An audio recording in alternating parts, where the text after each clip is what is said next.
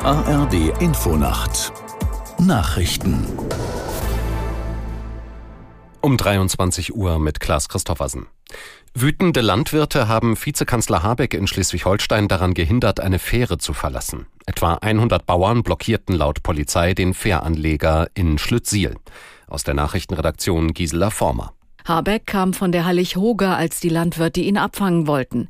Die Stimmung sei aufgeheizt gewesen, berichtete die Polizei. Gesprächsangebote mit einzelnen Landwirten konnten die Lage nicht beruhigen. Am Ende legte die Fähre mit dem Vizekanzler wieder ab und fuhr zurück Richtung Hallig-Hoge. Die Bauern sind empört über den geplanten Abbau von Subventionen. Die Bundesregierung hat inzwischen zwar angekündigt, Teile davon nicht umzusetzen, der Bauernverband will jedoch, dass alle geplanten Kürzungen zurückgenommen werden. Bundeskanzler Scholz hat den Menschen in den Hochwassergebieten in Deutschland Hilfen zugesagt.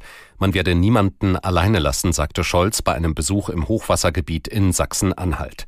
Gemeinsam mit Bundesumweltministerin Lemke und Ministerpräsident Haseloff hatte er sich dort eine Anlage zum Abfüllen von Sandsäcken angesehen. Im nahen Sangerhausen ließ er sich zuvor über die angespannte Lage unterrichten. Der Kanzler zeigte sich beeindruckt von der Solidarität auch über Ländergrenzen hinweg bei der Bekämpfung der Fluten. Russland hat nach Angaben der US-Regierung bei Luftangriffen auf die Ukraine auch Raketen aus Nordkorea eingesetzt. Der Kommunikationsdirektor des Nationalen Sicherheitsrats Kirby sagte, Nordkorea habe vor kurzem ballistische Raketenwerfer und mehrere ballistische Raketen an Moskau geliefert.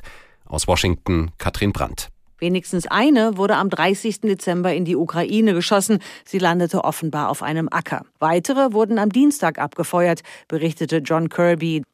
Russland ist wegen der Sanktionen zunehmend isoliert, so Kirby, und versucht nun, sich bei anderen Außenseitern wie Nordkorea und Iran mit Waffen und Munition zu versorgen. Nordkorea könnte im Gegenzug von Russland Kampfflugzeuge oder Panzer verlangen. Das wäre gefährlich für die Sicherheit zum Beispiel von Südkorea.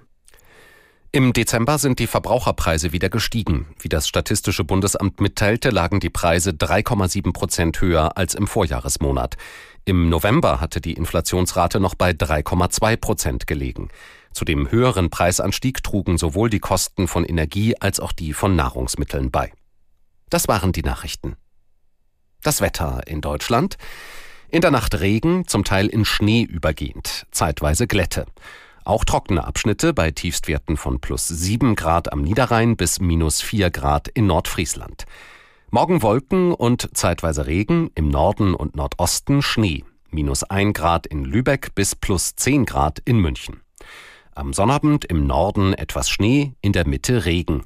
In den Alpen kräftiger Schneefall, sonst länger trocken, minus 2 bis plus 7 Grad. Es ist 23.03 Uhr.